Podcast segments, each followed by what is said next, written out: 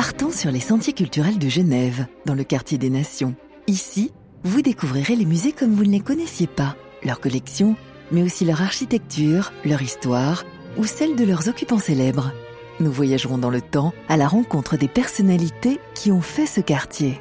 Nous suivrons les traces de Gustave Révillot dans le parc de l'Ariana, de l'impératrice Joséphine au domaine de Pente ou encore d'Auguste Pyram de Candolle dans le jardin botanique. À quelques pas du lac Léman, une promenade dans le patrimoine de la Genève internationale qui vous réservera bien des surprises.